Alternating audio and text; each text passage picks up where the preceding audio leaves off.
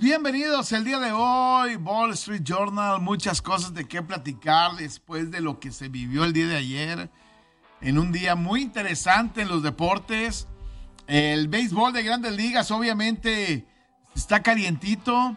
El día de ayer platicábamos, Rolando del Regil, eh, acerca de, de no hay mañana para Houston y para el equipo de los Dodgers. Y los dos, jugando al filo del abismo, tuvieron capacidad para regresar. Y te saludo con mucho gusto, Enrique, entre lo que se puede después de un asalto como el que sufrimos toda la nación media roja el día de ayer. Pero bueno, lo que me da gusto es ver a, a- a Dodgers que a pesar de Dave Roberts, a pesar de que Walker Buehler es macaneado en las primeras tres entradas, se sobrepone y sale el carácter de un equipo con un hombre que yo ya había dicho que no puede sentar a pesar de su promedio de bateo. Es Cody Bellinger. Sí. Cody Bellinger no tenía un home run desde agosto, pero sí tenía un momento clutch en tu juego antepasado. Y tienes los pantalones de sentarlo y lo vuelves a meter y te responde con el madero. Y es ahí donde uno se da cuenta, Enrique, qué jugadores están hechos para octubre y quiénes no. Eh, eh, vuelvo, vuelvo a repetir, este, hay jugadores que se pueden equivocar, pero no los puedes quitar. Claro, Voy a poner el ejemplo de Altuve en la otra serie. claro. Un día antes te mata Altuve con un mal fildeo y provoca eh, que el equipo te vaya abajo rápidamente, un jonrón con casa llena, juega en contra. Y el día de ayer el Chaparro empata el partido y le da esperanza al equipo de Houston y, y terminan por empatar la, la serie. Hay jugadores que no los puedes quitar. Eh, Quique Hernández en el equipo de Boston, Bellinger, eh, Altuves, Mookie Correas, Mookie Betts. eh, no- no- hay jugadores que no los puedes mover. Y, y bueno, el día de ayer me llama la atención el manejo de los pitchers también en los dos, en los cuatro equipos el día de ayer. ¿eh? Eh, manteniéndonos con el de con el de Dodgers, creo que lo de Bueller sigue siendo sorpresivo. Creo que yo lo hubiera aguantado un poquito más. Creo que si bien le acaban pegando, también ahí colabora bastante Gavin Lux. También hay un error donde no se marca un strike que sí era. Siete, siete hits le dieron. En tres entradas, un dos tercios. Sí, pero quieras o no, Este, cuatro carreras. Voy- vuelvo al- a, los umpires, Enrique. Ahorita voy a tener un rant que te vas a asustar.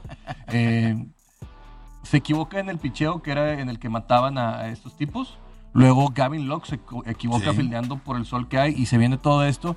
Y, y creo que a veces te precipitas. Le acaba por salir, meten a Joe Kelly. También tuvieron otros eh, pitchers por ahí, pero le siguieron conectando. Todavía tienen un- otro, otro home run por ahí, si mal no recuerdo. Pero despiertan con Cody Bellinger que se acaba por llevar tres y luego un hit de Mookie Betts que prácticamente les hace la tarea. Pero lo que tenemos que hablar de Dave Roberts es que creo que más allá de su estrategia son los jugadores los que por su pundonor y su vergüenza son los que están sacando los juegos. Sí, un poquito de todo, ¿no? Eh, eh, yo, yo ayer, por ejemplo, eh, los Bravos tengo que reconocer lo que hace Charlie Morton. Cinco entradas, recibió tres hits nada más, recibió sí, dos carreras. Eh, creo que estaban haciendo lo suficiente para poder ganar el partido. Sí, sí, sí. En, en el caso del equipo de los Bravos. Lamentablemente para ellos, luego el, el- el no dejar de pelear del equipo de los Dodgers aparece, nunca menosprecies el corazón de un campeón, dice el, dice, dice el dicho, y pues al final son los campeones y terminan sacando la casta eh, cuando estás contra la pared prácticamente. Yo la verdad no pensé que el, el equipo de los Dodgers se fuera a levantar en el, en, en el juego. ¿eh? Yo fíjate en un grupo saluda, tengo muchos saludos que dar ahorita, pero saluda a plataforma deportiva y decían, es momento de meterle a Dodgers, estaba más 300 cuando se ponen 4-2. Le dije, pues yo no los dejaría morir porque se me hace una apuesta que en cualquier Sí. momento te la puedes sacar. Eh, Kenley Jansen acaba por hacer bien el relevo para cerrar, que son buenas noticias para los Dodgers. Y hoy se vendría el señor Julio Urias, que creo que ya el envío anímico está del otro lado. Pero reitero que hoy debe de pichar Fried. Sí. Así que no, no, no la tiene tan fácil como muchos creerían.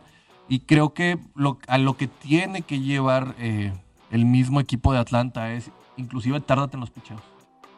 Hazlos que se desesperen. Sí. No es un equipo tan paciente como muchos creen para buscar la bola buena, para envasarse con las bolas como lo hace Houston los Dodgers. Yo tomaría mucho de esa estrategia de Rich Hill. Te voy a desesperar, te voy a hacer que te salgas, te voy a hacer que te vayas por otro lado. Y ahí es a donde Dodgers le puedes hacer daño.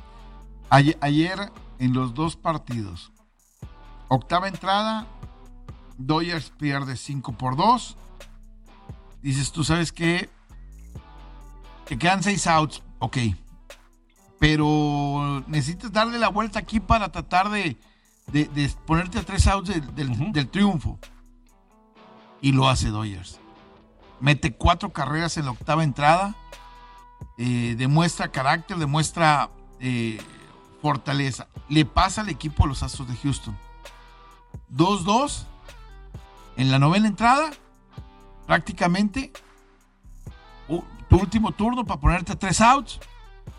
Y hace siete carreras, ¿no? Entonces, este. Ay, yo con el debido respeto, toda la novena entrada no la tomo. Es, es un robo magistral.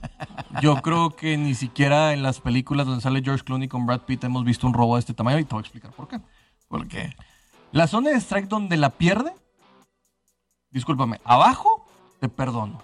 Abajo adentro te perdono más.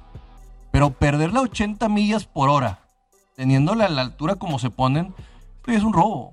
O sea, esto no tiene justificación. Es un tipo que falló 21 veces, picheos determinantes. Es un tipo que viene en el bottom, o sea, en la parte baja, de, que tiene por lo menos el 6% de fallos en determinado en toda la temporada. La MLB que está haciendo, tienes a tipos como Joe West que casi acuchilla a Boston por una decisión Sí. estupidísima y lo metes a un juego de eliminación directa de comodín. Sí. Tienes un tipo como Ángel Hernández que se equivoca por pulgadas, ya ni siquiera por centímetros, Enrique, que demandó a la liga por discriminación, porque también el señor Las Díaz, porque es de ascendencia cubana, resulta que tienen malos partidos, lo sientan y lo primero que salen es con la, con la voz de la discriminación. Y hay discriminación en las ligas, pero, Pero, no hay de estos y hay- tipos. pero hay buenos y malos. No, no, no, pero, hay buenos y malos, sí, pero, pero cuando sí se puede hablar de un factor de discriminación, tipos como estos que manejan la carta racial de los latinos, sí le acaba por afectar. Desde mi punto de vista, en todos los lados, tú estabas diciendo el otro día, hay una hay, un jalón de barra inexplicable que no marcan Claro. contra, contra Claro. Patriotas y eh, eh, también contra Dallas. Señores, se tiene que profesionalizar el jueceo en todo lo que están haciendo. Y no lo hacen, no, no, no, no lo hacen. No, pero lo- por eso ni- que es un problema ni lo van a sindical. hacer. Eh, Pero no es por un problema sindical. Es, es- es más allá de. Yo voy a creer, incluso voy de acuerdo contigo en las teorías de la conspiración. ¿Sí? En la teoría de la conspiración, esta serie se va a ir a siete juegos. No, y no nada más eso. La narrativa de no sé quién, si sea de CBS, de- del ratón o de quién, quieren, te lo voy a decir, el Houston Dodgers. Pero eso sí les Por el morbo. Sí, y lo- le digo una vez, a los que son fans de Houston, los van a llevar como al- a, la plataforma de Chuck Moll y les van a sacar el corazón enfrente de toda la gente para decir que ya se acabe el morbo de todo lo que va y los van a dejar en cuatro. Van a ver los astros, recen astros porque llegue Atlanta, porque si les ponen a los Dodgers, no, les van a poner a Ángel Hernández, Arturo Mauricio Carter, eh, a Nick Ninovich y, y- y ¿quién, quién te gusta Pero, más? pero, pero el conteo del día de ayer a mí no me parece que sea tan determinante como Se determinante. acababa la novena y vienes, estoy- vienes a es- ganarlo en tres outs, Enrique. No me digas que no es determinante. Eh, eh, eh, es, no, estabas empatado a dos. Sí, sí, sí, pero no Sí. me digas que no es determinante porque después de lo que se te viene, se te viene una hemorragia, que en la novena pero- te cambia el humor, todo. Pero, pero no te puedes caer. Por eso es- el- el- yo le- les decía ayer, qué corazón tan chiquito. O sea, ok, está bien. Te dieron un mal conteo. No te puedes caer. No puedes dejar de pelear porque te Ah, dieron no, un mal el, el conteo. error que viene de meter a Martín Pérez Sí. me hace estúpido. Y, y también quiero mencionar otras cosas. Ahora, yo, yo voy a otros errores. Otros errores. Dejaron Tú sabes. Déjate el hombre en tercera. Tú sabes que Altuve es un, pel- un pelotero que de primera bola. Pues no la pongas. Ah, no, estoy de acuerdo. No, no le puedes. O sea- no, y te, te hizo, te hizo swing en todos los primeros. Por eso, o sea, no, no la pongas. Si, si, si estás viendo que va a ser eh, el swing en la primera pichada, que le- no la pases por ahí. Estoy de acuerdo en la Eh, octava, pero si hubiera pasado en la octava eh, lo mismo y, y vienes a acabar haciendo esto y, y sigue siendo la misma hemorragia, acaba siendo el mismo resultado. Quieras o no, Sí, a- sí, a- esto- acaban esto- por acu- a- e- ese, ese error determina a cuchillan a Boston. Y no lo digo yo, lo dice gente como Jeff, Jeff Passan y me tocaron tres fans de Yankees que dijeron, ¿cómo es posible? Porque ya la gente de todos lados ya se siente robada por... No me digas que lo de Gigantes cuando nunca pasó el bate que pierden el último partido, Sí. no es... Ah, no, yo, yo sí creo que pasó el bate. ¿eh? Pues la foto que sacan y todo... el- Eh, La- la- las fotos de repente, eh, hay una toma de arriba donde se ve que, que- que le haces... Con, e- con menos de eso ha sacado, ha sacado batazos. Y, y no me quiero ir al robo Empire. Pero lo cierto es que hay errores de... Es que, tío, te la valgo abajo, pero arriba no. Vamos a ilustrarlo. O sea, no me digas que si tú tienes la línea aquí y aquí está el bateador, la vas a perder. Ahí, ahí no. Hay, o sea, hay lugares donde no. O sea, Yo no estoy me de acuerdo, y más con el tipo de pichada que fue. Sí. Y a 80 millas. Por eso, más O sea, con el tipo de pichada que fue. O sea, si tú me dices en, en lin- en- en- en- en línea, de screen- en línea de gol que se van a jugar un cuarto y uno donde ya no hay revisiones, como le pasó a Dak, y dices, pues, o sea, pues, pues no, hay no, no hay, no hay evidencia. Pero aquí te la dieron, papito, hacer un cambio de velocidad de 80 millas. Yo, yo ah, te digo, ok, está bien. Pero después no te puedes caer. O sea, no te pueden hacer siete carreras en la, no- en, en- en la novena.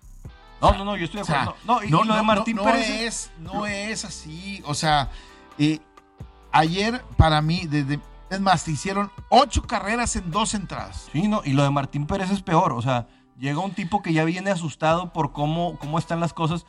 Tenías a un señor, a Garrett Wick, mira, desde Me, que- me- me voy a ir a otro tipo de cosas. ¿Por qué gana el equipo de Houston el día de ayer? Está, ¿Sí? Zach Greinke, una entrada, un tercio, un hit, dos carreras y botón de alarma. ¡Pum! ¡Vámonos! pero lo gana Javier. Pues por, por eso.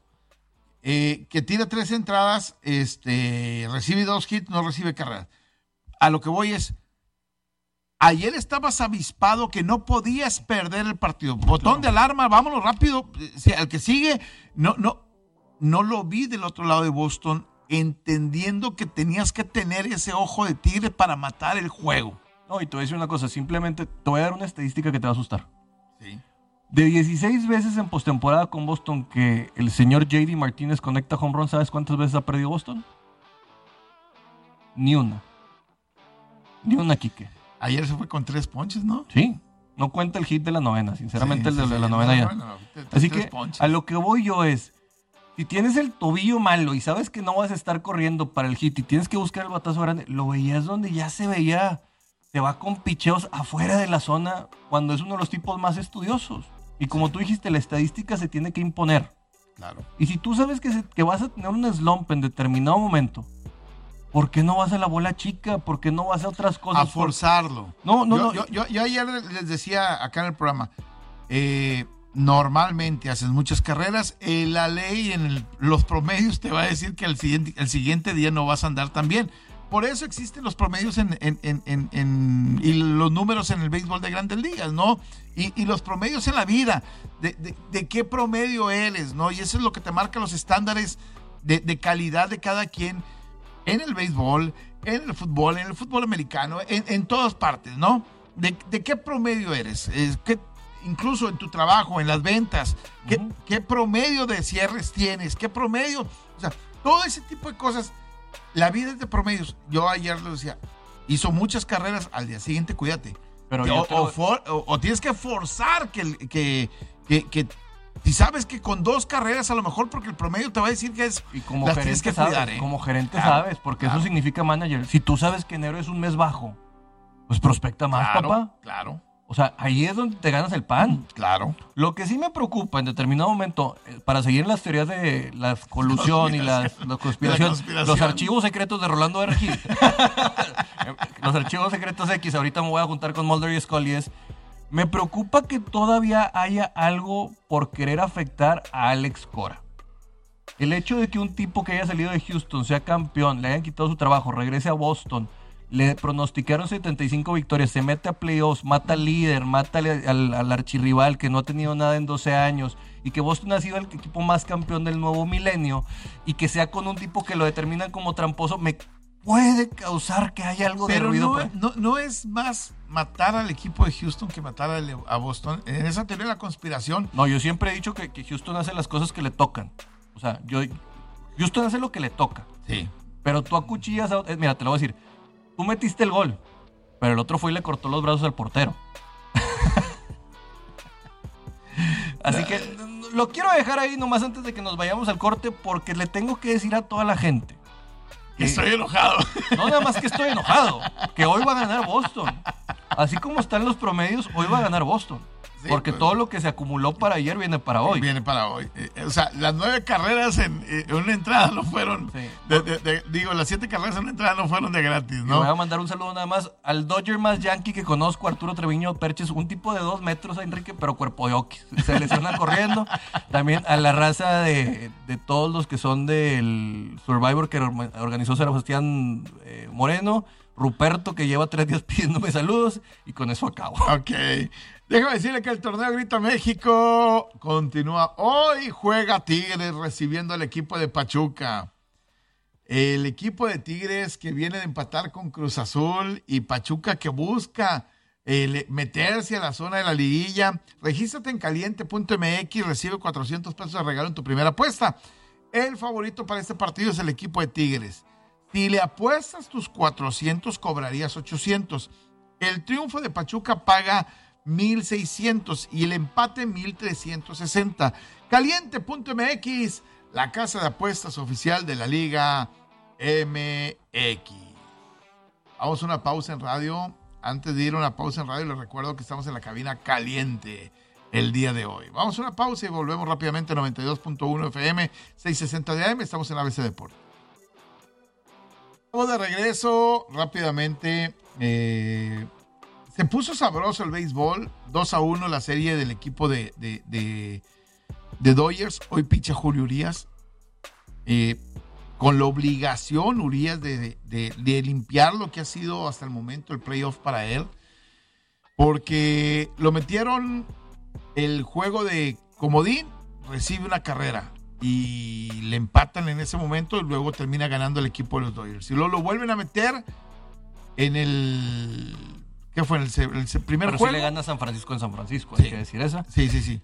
Este, pero eh, le hacen dos carreras y, y no ha sido probablemente, Julio, desde mi punto de vista, tú tra- traes un chip. Soy abridor, soy abridor, soy abridor, soy abridor, soy abridor. De repente, ok, últimamente te vamos a poner de, de- de relevista. Espérame, no lo he, no lo he entrenado, no lo he ensaya- ensayado, no lo he procesado. Eh, no vengo acostumbrado a entrar bajo el nervio de una séptima entrada, una octava entrada, una novena entrada con hombres en base. O sea, no, no, no traigo ese entrenamiento. Traigo el entrenamiento de entrar de cero. Estamos de vamos a estar de regreso en radio. Estamos de regreso en radio, estamos de regreso en radio, estamos platicando de Julio Urias. Entonces, no traigo, no traigo ese, e- e- ese chip puesto, el del La- tu relevista. programación neurolingüística, Eh, tan fácil como eso, Enrique, así se llama. Exactamente.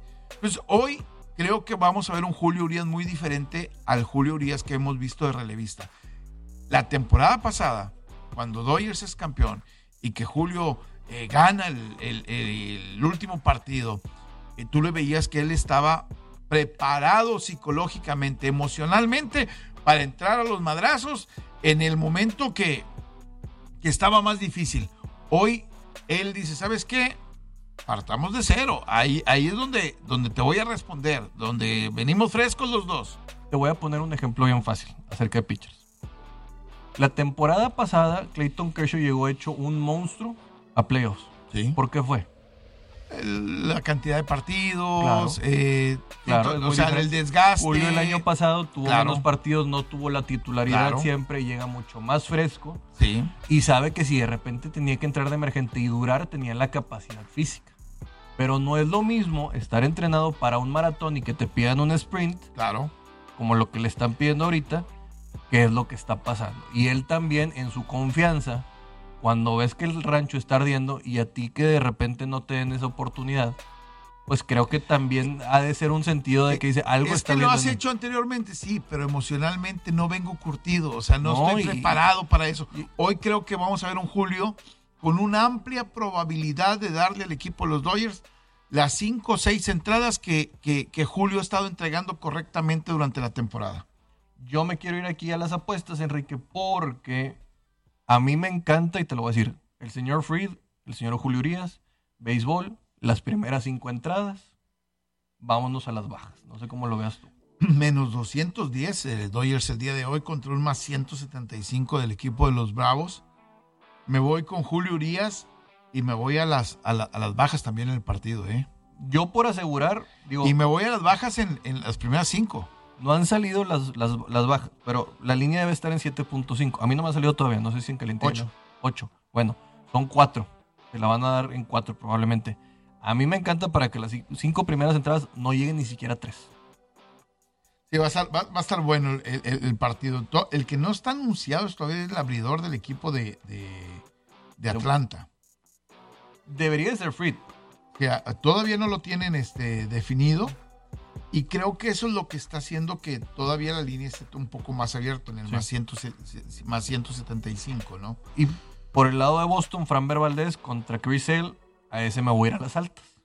Valdés que tuvo una salida el primer partido, Los dos salen macaneados. sí, me- inicia muy mal, luego se compone y luego termina saliendo. Pero ya tenía una ventaja importante el equipo de los Astros de, de- de- de Houston. El problema para Framber es que si le va a querer hacer rodar la bola a Boston, con un equipo desesperado y todo, creo que puede ser más peligroso. ¿sí? Ayer Javier lo hace por medio del strike, no tanto por hacer la bola jugar dentro del cuadro. Y pues yo sé que eh, Altuve ahorita viene la alta porque ya se, le borró el error y todo, pero pues también tienes que entender que Boston puede pesarte en la, en la humedad del campo, en el frío que se te entuman los dedos y todo. Así que yo creo que debería estar buscando más el strike, estar buscando más las curvas, que estar buscando eliminar a sus rivales por roletazos. E- ese día, Valdés picha dos entradas, dos tercios, recibe seis hits, tres carreras, este, y lo truenan tempranito. ¿eh? Termina ganando el equipo de, de Houston 5 por 4 Ujú. el partido, pero a él hicieron tres de las cuatro carreras que, que el equipo recibió. ¿no? El último, la última carrera se le hicieron a Presley. Con Eh, Quique eh, Hernández, ¿no? Con Kike Hernández, exactamente, con el cuadrangular de, de, de, de Quique Hernández, si mal no recuerdo.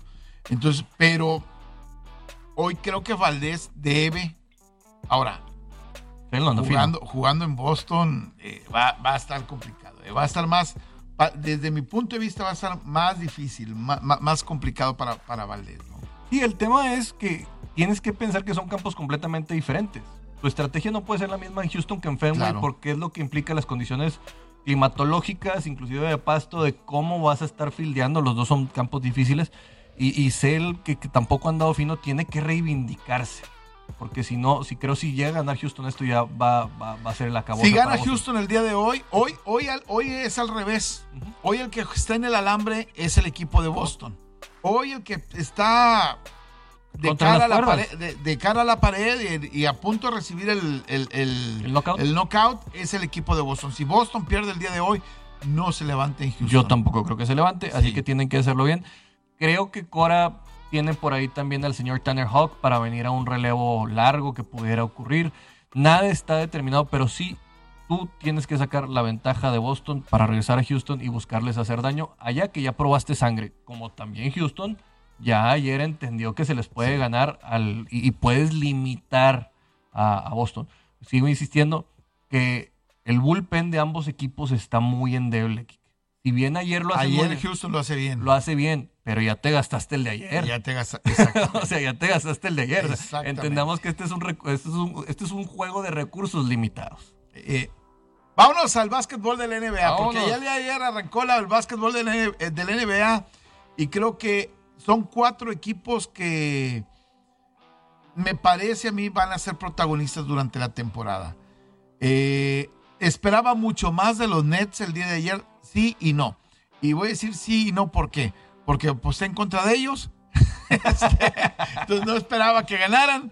Eh, y sigo teniendo eh, admiración, respeto por el que considero en este momento es el perro bravo de todo la liga, que es Yanis. Yanis, 32 puntos el día de ayer. otra vez es una bestia en la pintura. Además está sano.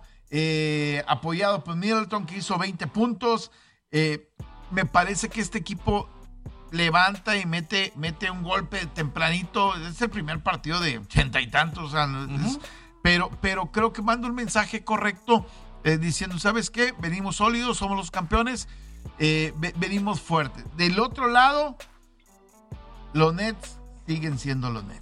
Este... Es que lo que acaba en ETS de Nueva York no está destinado a prosperar. Durant, sí, te hace 32 puntos, Harden te hace 20, eh, pero terminan siendo los únicos que pesan durante el juego. Pero esto es lo importante de los, de los Milwaukee Bucks, Enrique. Gente como Connaughton te hace 20 puntos. Gente como el señor Jane Nora te hace 15. ¿Sí? Cuando tu hombre desconocido es capaz de estar en doble dígito, eres un equipo que va a aspirar a ganar. los que vienen de la banca, los héroes desconocidos. rotación. Eh, exactamente. Sí, Nora hace 15 puntos el día de ayer, dices tú.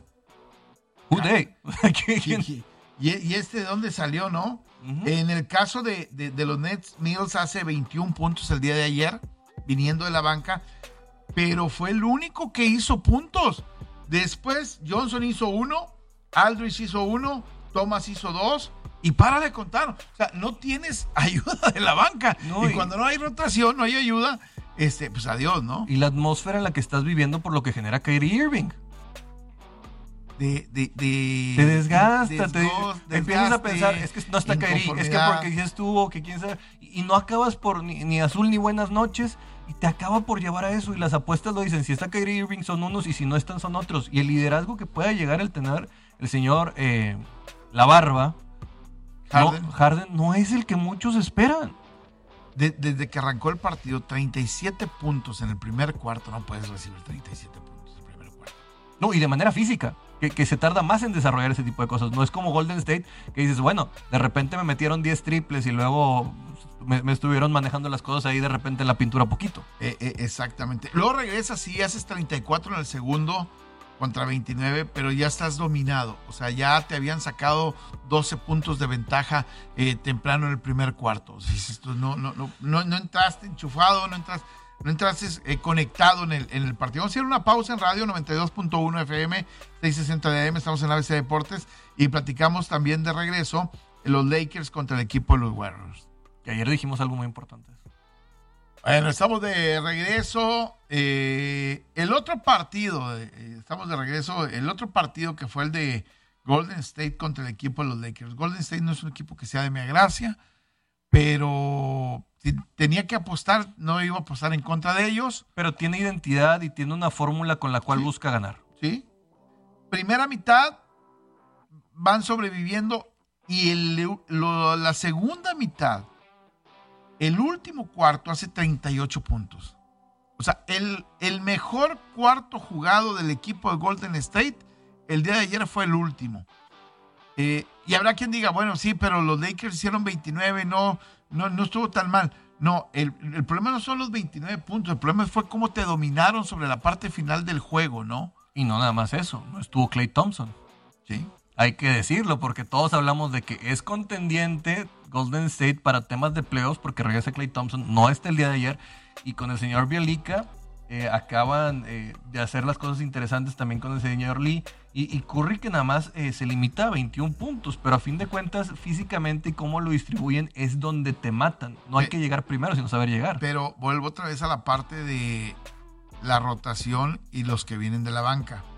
Lee hace 15 puntos. Bielica hace 15. Iguadola 12.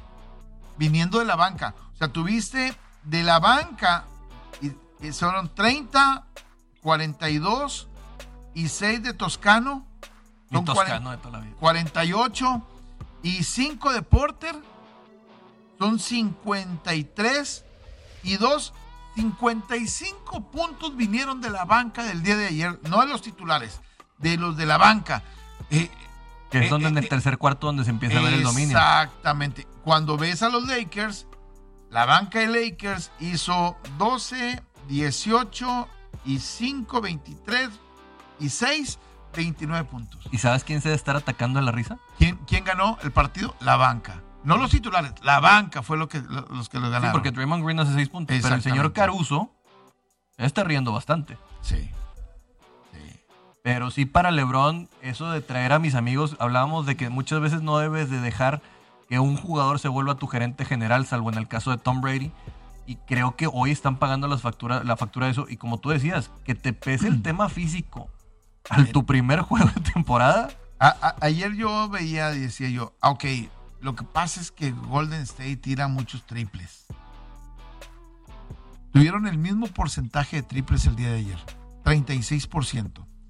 Tiró más triples el equipo de Lakers y metió un triple más que el equipo de, de- de- de Golden State. Tiró 15 de 42 el equipo de Lakers, 14 de 39 el equipo de Golden State. ¿Dónde perdiste el partido? En- en los rebotes. 50 eh, contra 49. 9 ofensivos, 5 ofensivos. de- ahí, en la pintura, el día de ayer fue donde perdiste el partido y eso es lo que yo no, no, no, no lo entendí. Se supone que ahí es donde el día de ayer pensaba yo que iba a ganar el equipo de, de- de- de Lakers o tenía una mayor ventaja. ¿no? Y tiene que desquitar el sueldo del señor Anthony Davis, que supuestamente debería ser uno de los jugadores físicos, técnicos más grandes que puede haber, pero pues a lo mejor el factor de que él sabe de su fragilidad no lo lleva a, pues ahora sí, a desarrollarse como él debería de ser más dominante dentro de lo que es estar abajo del aro en su momento. Sí, señor. Bueno, poquito de NFL. Vámonos. Eh, Además, al ratito les platicamos también del, del fútbol americano colegial, que creo que vale la pena. de- que casi no hemos hablado de fútbol americano Es que colegial. Octubre es dificilísimo. o sea, y me, da, me da un poquito de coraje porque luego llego, ya es miércoles, y digo, ¿cómo que no hablamos de fútbol americano colegial? Eh, es, ¿Qué me pasa? ¿Eh? bueno, vámonos con su Appalachian State para que no diga que, que, que- que no mi, vamos mi a hablar. de- Appalachian de toda la vida, que hoy juega, que ha ganado cuatro, tiene marca de 4 y 2, si mal no recuerdo, a, a- Appalachian State.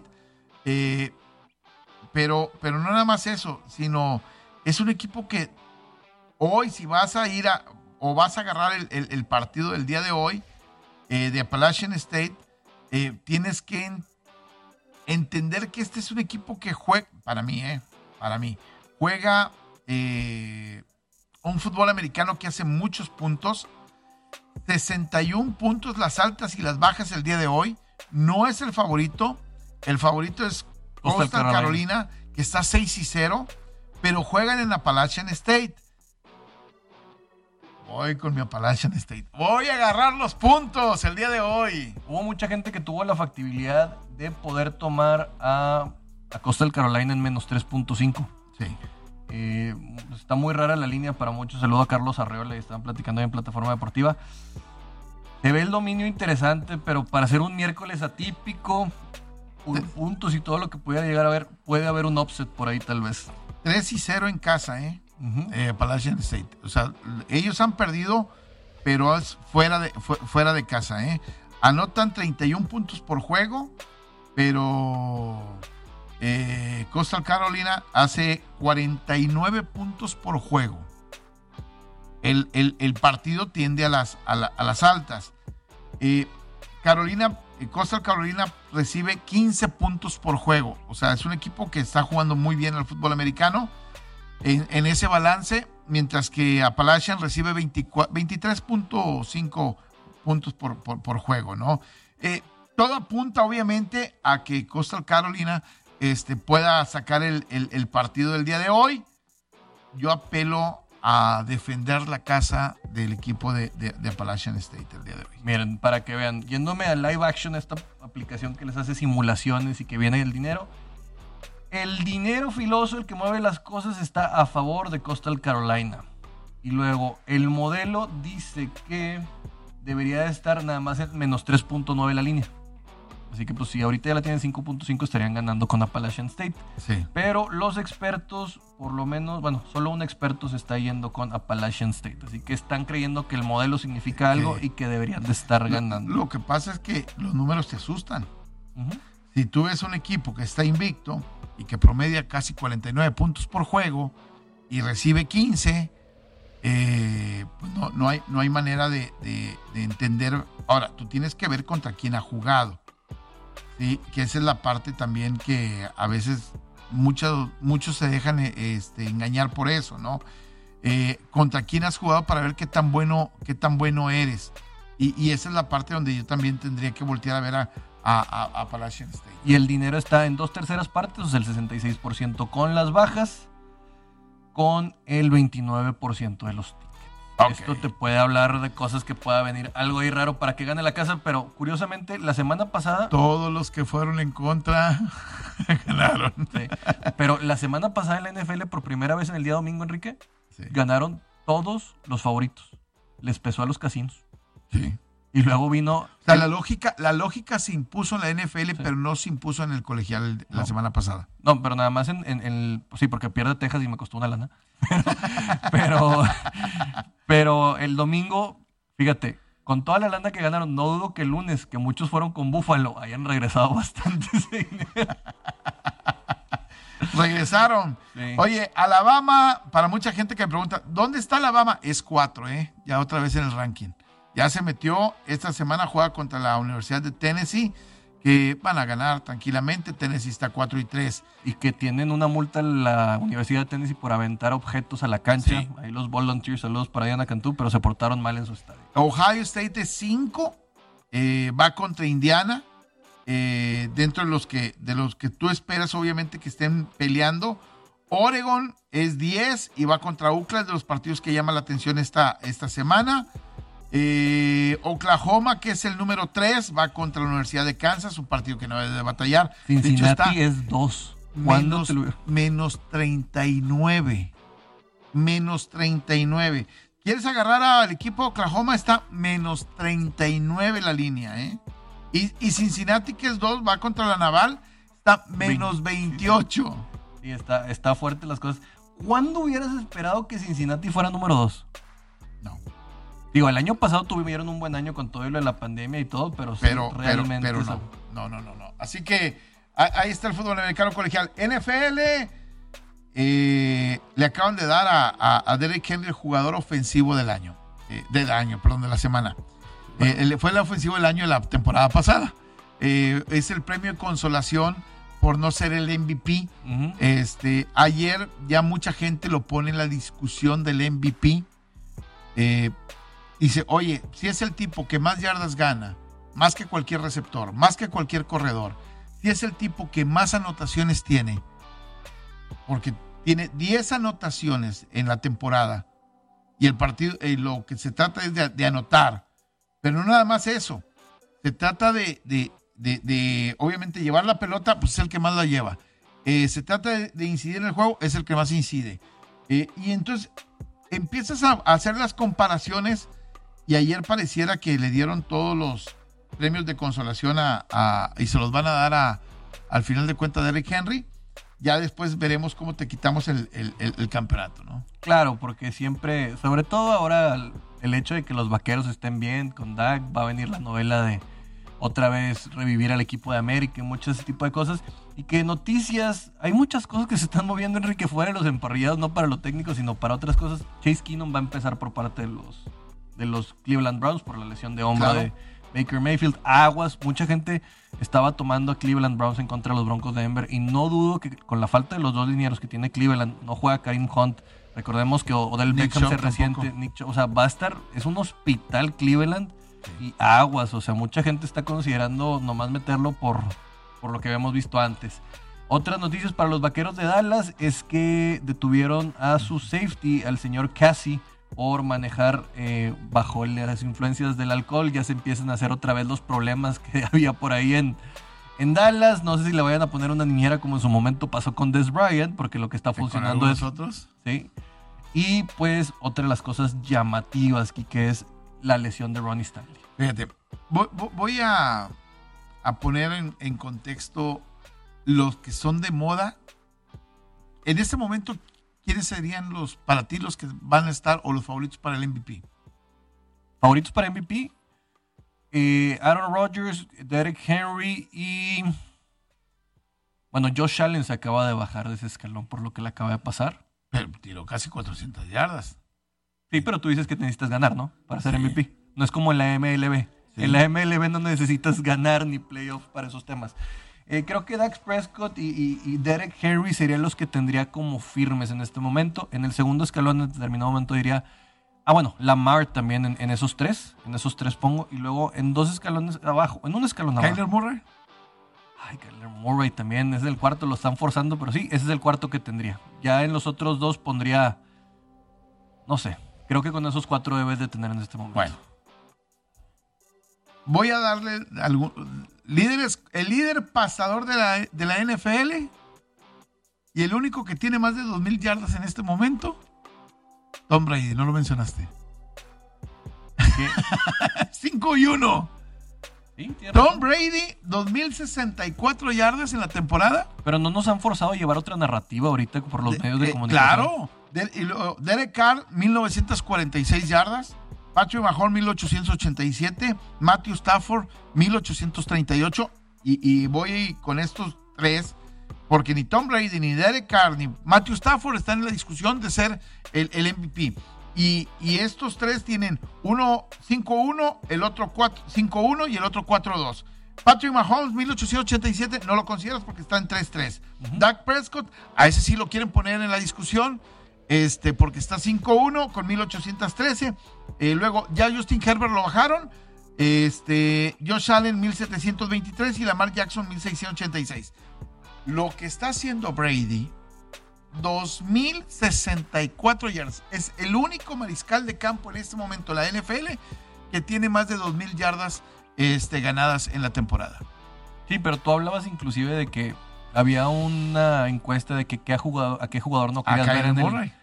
No, Ah, ¿qué no, jugador- a- ¿No lo quieres ver? no lo quieres ver es a Tom Brady. Tom ya Brady. la gente lo tiene en la sopa y, y no sé qué tanto puede afectar en esto en este concurso de popularidad que se llama MVP. Eh, Porque eh, lo que debería de ser, Enrique, es que deberías tener un tabulador.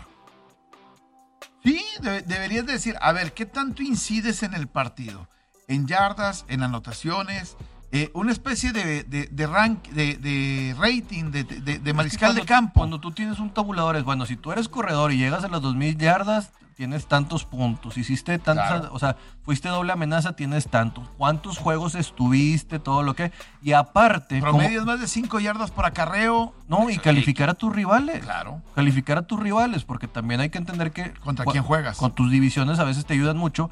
Y en esto lo tenemos, si lo ponderaran, ya no sería un tema de que estuvo a la subjetividad. No, pues ahí está el tabulador. En determinado momento te van a tocar años buenos, años malos, Sí. pero ya no vamos a estar jugando tanto con eso. Sí, ahorita, eh, mira, eh, es que es bien subjetivo. Hay equipos que no son sexys y hay equipos que jugadores que nos van a llamar la atención. Eh, y, y ayer veía yo, por ejemplo, un dato. Tú les dices, ¿qué tan bueno es Harold Landry en la, en la NFL en este momento? No les llama la atención. No les llama la atención. una plataforma que la gente quiera ver. Eh, y en presiones, es el tercero mejor en la liga con 32. En sacks, en, en capturas de coreback, 6 y medio, es el tercero. En golpes al coreback, 13, es el cuarto en la NFL. Te la pongo bien En fácil. tacleadas para pérdida, es el quinto con más tacleadas para pérdida de toda la NFL. O sea, y dices, oye, Harold Landry es una estrella. El año pasado No. de Forrest Buckner no llegó al Pro Bowl Cla- claro. con esos números. Claro. ¿Por qué? Porque estás en los Colts. Porque no jugaban divertido Sí. con Philip Rivers. Porque es una ciudad chiquita en términos de todo lo que ha habido y después de Andrew Luck, pues no han estado en el mapa. Estamos hablando de que si tú quieres ser eh, un MVP, tienes que contratar una agencia de relaciones públicas probablemente para que te esté dando mucho más soporte. Y, y, ni, y ni aún así. Vamos a una pausa. 92.1 FM, 660 DM. Continuamos platicando de fútbol americano. Bueno, estamos de, estamos de regreso. Este, platicamos ahorita cómo el fantasy fuera del aire desvirtúa lo que la apreciación también de los jugadores, ¿no? Hoy, en, en esa, y no decir que el desvirtúe, el número uno en, en puntos, en el que debería ser el número uno tomado era Derrick Henry. Todo el mundo lo decíamos a lo mejor desde antes, ¿verdad? Ese es el más consistente, es el que no se va a lastimar, este es el que.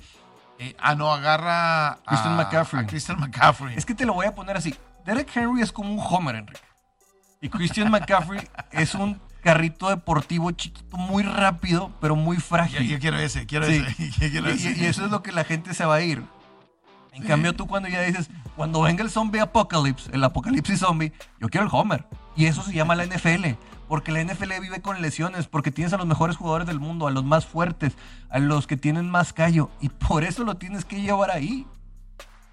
Es, mira, te lo voy a poner bien fácil. ¿Cuántos no valoran a las alas cerradas que bloquean? Sí. todo es Travis Kelsey, que es un slot corner, pero es un slot receiver. Ya se los he dicho muchas veces. Travis Kelsey, he visto mejores bloqueos de Ezekiel Elliott. Seamos honestos. No viene esa parte. No, no, no viene esa parte y no te va a llamar la atención, ¿no? Eh, un tipo como Travis Kelsey, ¿tú podrías jugar en Tennessee? Sí, porque pues agarra muchas pelotas, ¿verdad? Pero Cuando tengas que hacer talacha, papá. o- o- hoy Tennessee, por, ejemplo, extraña a Honu Smith y el bloqueo de Honu Smith. Claro. O como tú decías, no- el, de, el de Corey Davis adelante. Eh, eh, exactamente lo que hace Cole- Julio Jones, porque de repente lo están mandando a la banca. Y papá, necesitamos que bloquees allá adelante. Si tú bloqueas allá adelante, te va Derrick Henry. Ujú. Y es, por Sí. ejemplo, hablar de gente como los right guards, todos se lo llevan los, los offensive tackle, pero tú te das cuenta que estos tipos son los que hacen las jugadas de trampa y que son los que les abren los espacios reales a los corredores. Sí, ho- hoy, eh, pensando lo que va a venir esta, e- esta jornada, viene una de las jornadas a lo mejor que tiene menos partidos, y no voy a decir que no haya partidos interesantes, menos partidos eh, cerrados. Hay muchos partidos que a lo mejor no son tan llamativos, y voy a poner el, el ejemplo del Atlanta contra Miami, el Jets contra Patriotas, el Panteras contra Gigantes, el Tejanos contra Cardenales, pues, porque tú esperas que si le regalaste tus dos mejores jugadores, a JJ Watt y a DeAndre Hopkins, que no le regales el partido, ¿no? Sí, Chicago contra Bucaneros, que de por sí el señor Quinn sale lesionado para todavía agravar más la situación, que están en menos 12.5. Fíjate, Enrique, curiosamente tenemos tres partidos por lo menos de doble dígito de handicap. Sí. El, el partido más interesante para mí de la jornada es Cincinnati contra el equipo de Baltimore. Definitivamente.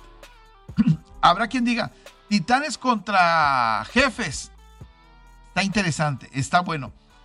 Eh, e- este partido que me parece también una falta de respeto para los Titanes, menos cinco y medio jugando en casa contra los Jefes. Ay, híjole. Vol- volvemos a lo mismo de. Tú deberías estar contento porque cuando Ah, les no, faltan el respeto claro. así parece que, que les dan turbo Claro. a todo lo que está pasando por ahí. Quiero pensar que se mantiene la línea así por lo que, Lo que se las lesiones. No, y las lesiones, ¿no? Y la gente está pensando en los titanes de los Jets. ¿Cómo perdieron con los Jets? O sea, ¿cómo, cómo- cómo- cómo perdieron con los Jets? Ahora, Titanes ha tenido un buen entrenamiento contra mariscales de campo como Patrick Mahomes. Acaba de jugar contra Josh Allen, que se sale la bolsa. Jugó contra Russell Wilson, que se sale la bolsa. Este, y sí, te hicieron daño. Este. Al final, de, pero ganaste los partidos. ¿sí? Este, el único que no ganaste fue contra Kyler Murray. Y créamelo, si usted ve el partido, y en algún momento acá lo, lo- lo comenté, el 80% de las jugadas defensivas de Titanes las dominó. Pero el 20% de las jugadas que no dominó fueron pases de anotación, fueron jugadas largas, fueron jugadas rotas y fueron jugadas largas que, que al final de cuentas obviamente van, van, van al marcador. Nada Eh, más quiero mencionar que para el Fantasy Jalen Waddle tuvo un gran partido la semana pasada. Ahora va contra Atlanta otra vez. Oye, ¿qué? No, va contra, perdón. ¿Qué, qué desmadre hay con los corredores en el fantasy. Las lesiones están, pero ni quedan. Karen para- Hunt, ni Nick Chubb, ni Christian McCaffrey, Y descansa. Ezequiel eh, Elliott, Tony, Tony Pollard. Pollard, este, descansa Robinson de, de, Sí. de- de Jacksonville, Dalvin Cook Dalvin Cook, o sea, y Eckler. o sea, hoy el, el fantasy en los corredores se puso verdaderamente eh, sabroso, ¿eh? Sí, o sea, no hay nada para ningún lado. Mi pregunta es, ¿Qué voy a hacer el día que descanse? Derek Henry. Yo también lo tengo en una. Espero ya tener tranquilidad para poder estar abonándole a eso, a poder jugar con alguien más. Pero pues sí, hoy, hoy en día, y creo que, por ejemplo, de todos los que descansan, mira, descansa Josh Allen, descansa eh, Dak, Prescott, y Justin Herbert. O sea, que son, bueno, y también que no le hacen mucho caso, pero Kirk Cousins da muchos puntos. James Winston es una gran opción que va contra contra Seattle Seahawks en Monday Night. Si tú tienes oportunidad y necesitas un mariscal de campo en este momento, yo sé que Tua va a estar libre. Ve contra quién va a jugar Miami, contra el equipo de Atlanta. Ah, ve por Tua. Tua te va a hacer probablemente 300 yardas en este partido. Eh, va a ser, probablemente a lo mejor va a anotar corriendo y te va a hacer entre 17 y 22 puntos más o menos por ahí es lo que espero para, para, para Tua. ¿sí? ¿Quién más puede, puede hacer un buen trabajo que no lo tengas? A lo mejor eh, Mac Jones contra el equipo de los Jets. Es otro de los que puede hacerte un buen, un, buen trabajo. Y ¿Quién más puede hacer un buen trabajo? Híjole, de ahí en, pensando en, en, en tomar mariscales de campo que, eh, que a lo mejor no estén disponibles. Y encuentras a Zach Ertz, yo sé que va a ir contra el equipo de, de los 49. Este es uno de los partidos más interesantes para mí de toda la jornada. Pero Zach Ertz ya digo, digo, este Carson Wentz. Carson Wentz. Vamos a ver, eh, San Francisco viene a descansar. Y bueno, pero para... ¿Qué tanto va a crecer Zach Ertz como ala cerrada en el fantasy? No sé qué tanto porque tiene muy peleado ese... ese... Con AJ Green y con DeAndre Hopkins. No, y convierte en la tercera opción. El, este, el, drafteado también, el recién drafteado les, les, ha sacado papas del horno, no me acuerdo el nombre de ese chavo. Pero pues algo les debe de funcionar, pero pues llega un universo que para el fantasy no es tan bueno, pero para el equipo les viene a dar muchísimas más armas a los Arizona eh, eh, exactamente. Si yo tengo a Zach Ertz y lo tenía como titular, como a la cerrada, y digo, ah, va con Kyler Murray. no le va a tirar. Hunter Henry es la joyita que eh, no eh, hubo. Kyle Pitts va a dar esta semana. Eh, esta es, la tercera opción que se va a convertir ahora en, dentro del equipo, ¿verdad? Nos vamos, gracias. Quédese a través de ABC Deportes. Viene a continuación béisbol y más. Está interesante. Los sultanes están peleando en la Liga Mexicana del Del Pacífico. La Liga Arco. Este, la Liga y, bueno, eh, de eso se va a platicar y obviamente los playoffs del béisbol de Grande Liga.